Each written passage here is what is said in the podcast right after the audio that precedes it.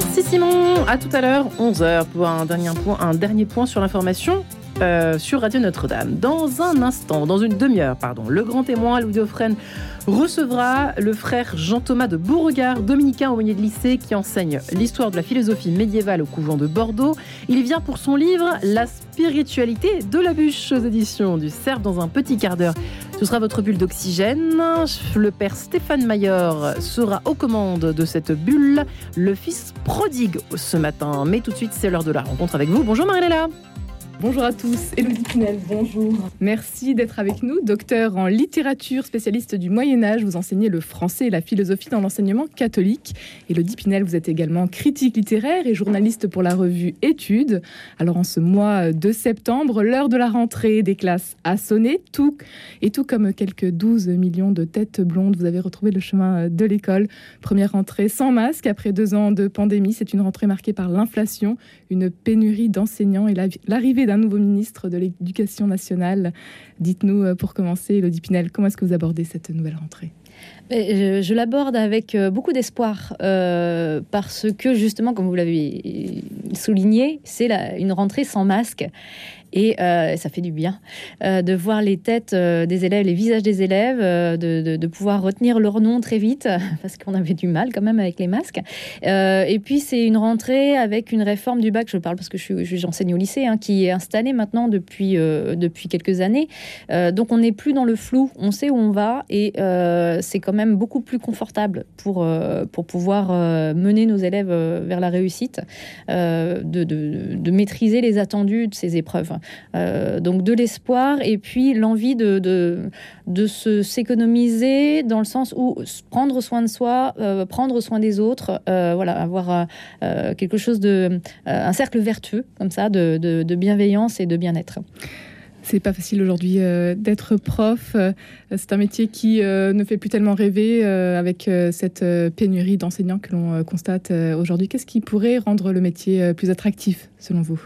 Euh, alors, il y aurait beaucoup de choses à faire. Euh, moi, ce sur quoi j'aimerais attirer l'attention, c'est sur le discours qu'on porte sur le métier d'enseignant. Euh, il y a une dégradation des conditions d'exercice de ce métier qui sont liées à, certes, le salaire, certes, le nombre d'élèves par classe, certes, un certain nombre de contraintes comme ça qui, qui sont très conjoncturelles. mais le discours qu'on porte sur ce métier, la manière dont on le valorise ou on le dévalorise, je pense que c'est essentiel.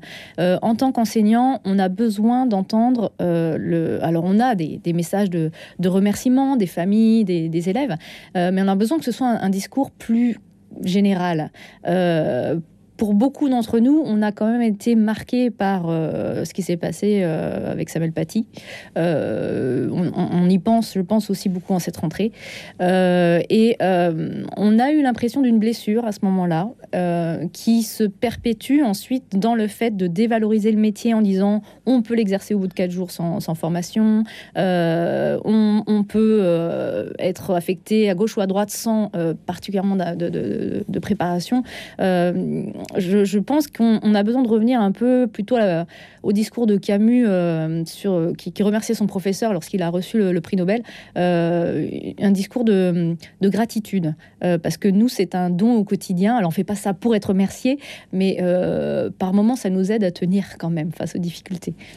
Elodie Pinel, vous êtes prof donc depuis une dizaine d'années, puis vous enseignez depuis quatre ans dans l'enseignement privé.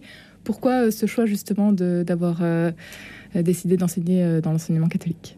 Euh, bah, C'est un choix qui est, cohérent avec mon parcours de foi, puisqu'il y a un moment de ma vie où j'ai décidé de, de, me rapprocher de l'Église et de faire ma confirmation, qui n'était pas faite. Et, et, donc, en cohérence avec, avec ce parcours, de m'engager dans l'enseignement catholique, parce que je sentais que j'avais une posture d'enseignante qui était une, très liée à la, à la charité, en fait, à l'accueil de l'autre, à l'attention aux besoins de l'autre d'une manière que je ne me sentais pas capable d'assumer totalement dans euh, l'enseignement public. Euh, c'est possible, mais j'avais besoin d'être accompagnée dans cette posture. Euh, et, j'ai trouvé cet accompagnement-là dans l'éducation privée, dans l'enseignement catholique. et c'est finalement une mission au sens propre du terme, une vraie, une vraie vocation qu'on peut vivre ensemble au quotidien. Et qu'est-ce que ça a changé alors pour vous concrètement dans votre mission du, au quotidien? Eh ben, Ça a changé que je me sens très concrètement hein, libre d'aborder des sujets théologiques ou philosophiques. Je me sens libre par exemple de citer Saint-Augustin sans avoir peur des réactions. Voilà, c'est tout bête, mais je me sens libre parfois de dire je suis catholique. Euh, sans avoir peur des réactions. Euh, je me sens libre aussi d'accueillir la parole des élèves qui, eux, sont d'autres confessions, ou sont athées, ou sont en questionnement, euh, parce que le sujet religieux n'est pas un sujet tabou. là où dans l'enseignement public, je sentais qu'il y avait une zone qu'il fallait pas franchir, en fait. Et je pense que la tolérance, c'est ça, c'est la capacité à dialoguer aussi autour de ces sujets. Les élèves aujourd'hui, euh, ils reprennent le chemin de l'école après deux années euh, plutôt compliquées. Vous qui enseignez notamment au lycée, donc euh, vous préparez au bac. Comment est-ce que vous les sentez ces élèves? Est-ce qu'ils sont encore très fragilisés par ce qui leur est arrivé? Ces dernières années, oui, on sentait une vraie, une vraie vulnérabilité qu'on espère passagère. Euh, mais on n'arrive pas encore à mesurer en fait euh, à quel point est-ce que la, sortie hors des murs de l'école euh, a affecté le rapport à l'apprentissage, le rapport au travail, le sens de l'effort. bien sûr, tous les individus sont pas aussi sensibles à ça. Il y a des élèves qui continuent à être très très volontaires et à très bien travailler tout seuls. quand il y a une, fragilité, une difficulté d'apprentissage, ça a pu creuser des complexes, un manque de confiance en soi et notre objectif euh, au sein de mon établissement, par exemple, et je pense que ça va être euh, général, c'est de redonner le sens de l'effort, le goût du travail aux élèves, euh, par la motivation, mais aussi par un cadre peut-être plus serré, parce qu'on a été justement dans un accompagnement assez bienveillant ces dernières années, parce que nous-mêmes, on devait s'adapter en permanence à des nouvelles directives. Maintenant, on peut avoir un cadre un petit peu plus euh, plus serré, ça veut dire euh, bah, C'est-à-dire que euh, on va on, va déterminer des règles plus claires qui ne sont pas appelées à bouger. Rien que ça, en termes de présence, en termes de matériel, en termes d'évaluation. on va pouvoir leur dire le bac, c'est à telle date, ce sont tels attendus. Jusque-là, ces deux dernières années, voire ces trois dernières années, c'était très mouvant. donc, on sentait, il le sentait, qu'on donnait des indications qui pouvaient être fausses. Euh, donc il y avait une rupture de confiance.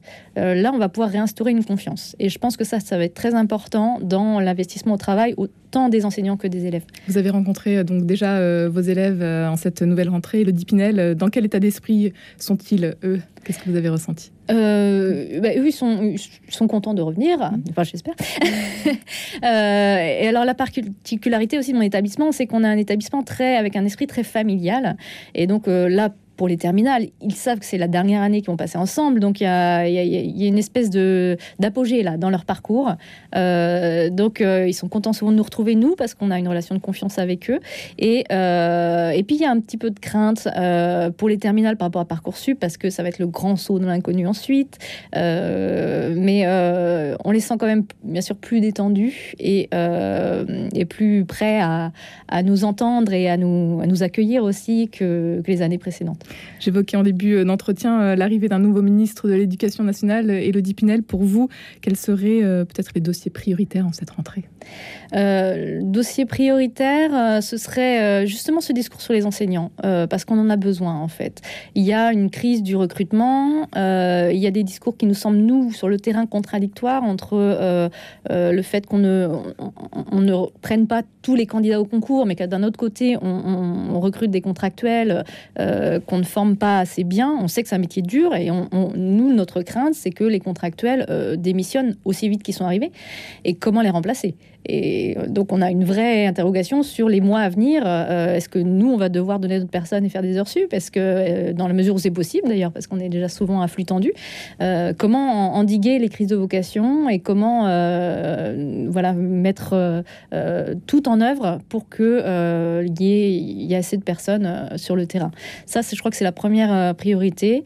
Euh, et puis, euh, et puis quelque chose de, un programme vraiment lisible en termes de déboucher, une articulation plus claire entre le lycée et le, et le supérieur. Je pense que c'est mm. aussi quelque chose dont on a besoin. Et vous, en tant que prof de français et de philosophie, il y a eu pas mal de réformes aussi dernièrement. Comment est-ce que vous abordez du coup l'avenir? Bah, Assez bien, c'est-à-dire que on a dans la réforme, il y a des, des, choses qui sont compliquées à mettre en place sur le plan logistique, parce que c'est un calendrier très serré, il y a beaucoup de contraintes. sur le plan du programme, ce sont des programmes ambitieux. Donc ça, c'est plutôt stimulant en tant que professeur. on a l'impression de pouvoir tirer les, les élèves, enfin, que le signal qu'on nous donne, c'est de tirer les élèves vers plus d'exigence, plus d'excellence. Euh, on peut parfois. C'était nécessaire parce qu'on a l'impression que c'était plutôt euh, tendance inverse. Oui, oui, oui. Après, on aimerait bien que ce soit la même chose lors des jurys de bac, parce que quand on demande aux élèves de faire quelque chose d'exigeant, mais que finalement on leur donne quand même des points, euh, même quand les états attendus purement méthodologiques, par exemple, ne mmh. sont pas réalisés, on a l'impression d'une d'un discours à double détente et de ne pas comprendre tout à fait ce qu'on attend de nous est-ce qu'on joue complètement le jeu euh, ou est-ce euh, est-ce qu'on est dans, la posture et pas vraiment dans les faits? Elodie Pinel, vous avez euh, cité euh, Saint-Augustin euh, tout à l'heure. Quelle serait peut-être l'une de ces phrases qui vous accompagne au quotidien dans votre mission de, professeur aujourd'hui? Bah, Je vais prendre la phrase qui est celle de notre, de notre année à la congrégation de Saint-Thomas de Villeneuve, qui est Deviens ce que tu es, qui est une phrase de Saint-Augustin qu'il a empruntée à, à, Pindar et qui va être reprise après par Nietzsche. puisque c'est vrai qu'en tant qu'éducateur et éducateur chrétien, notre, notre mission, c'est aussi de révéler l'élève à lui-même euh, mais aussi l'enseignant à lui-même, euh, et de comprendre que euh, face à la vie qui est mouvante, on a quand même quelque chose qui demeure identique et qui est appelé à, pouvoir être développé ou, ou un peu restreint en fonction des rencontres qui sont faites et des opportunités qui sont données. Que peut-on vous souhaiter pour terminer, Elodie Pinel, pour cette nouvelle année?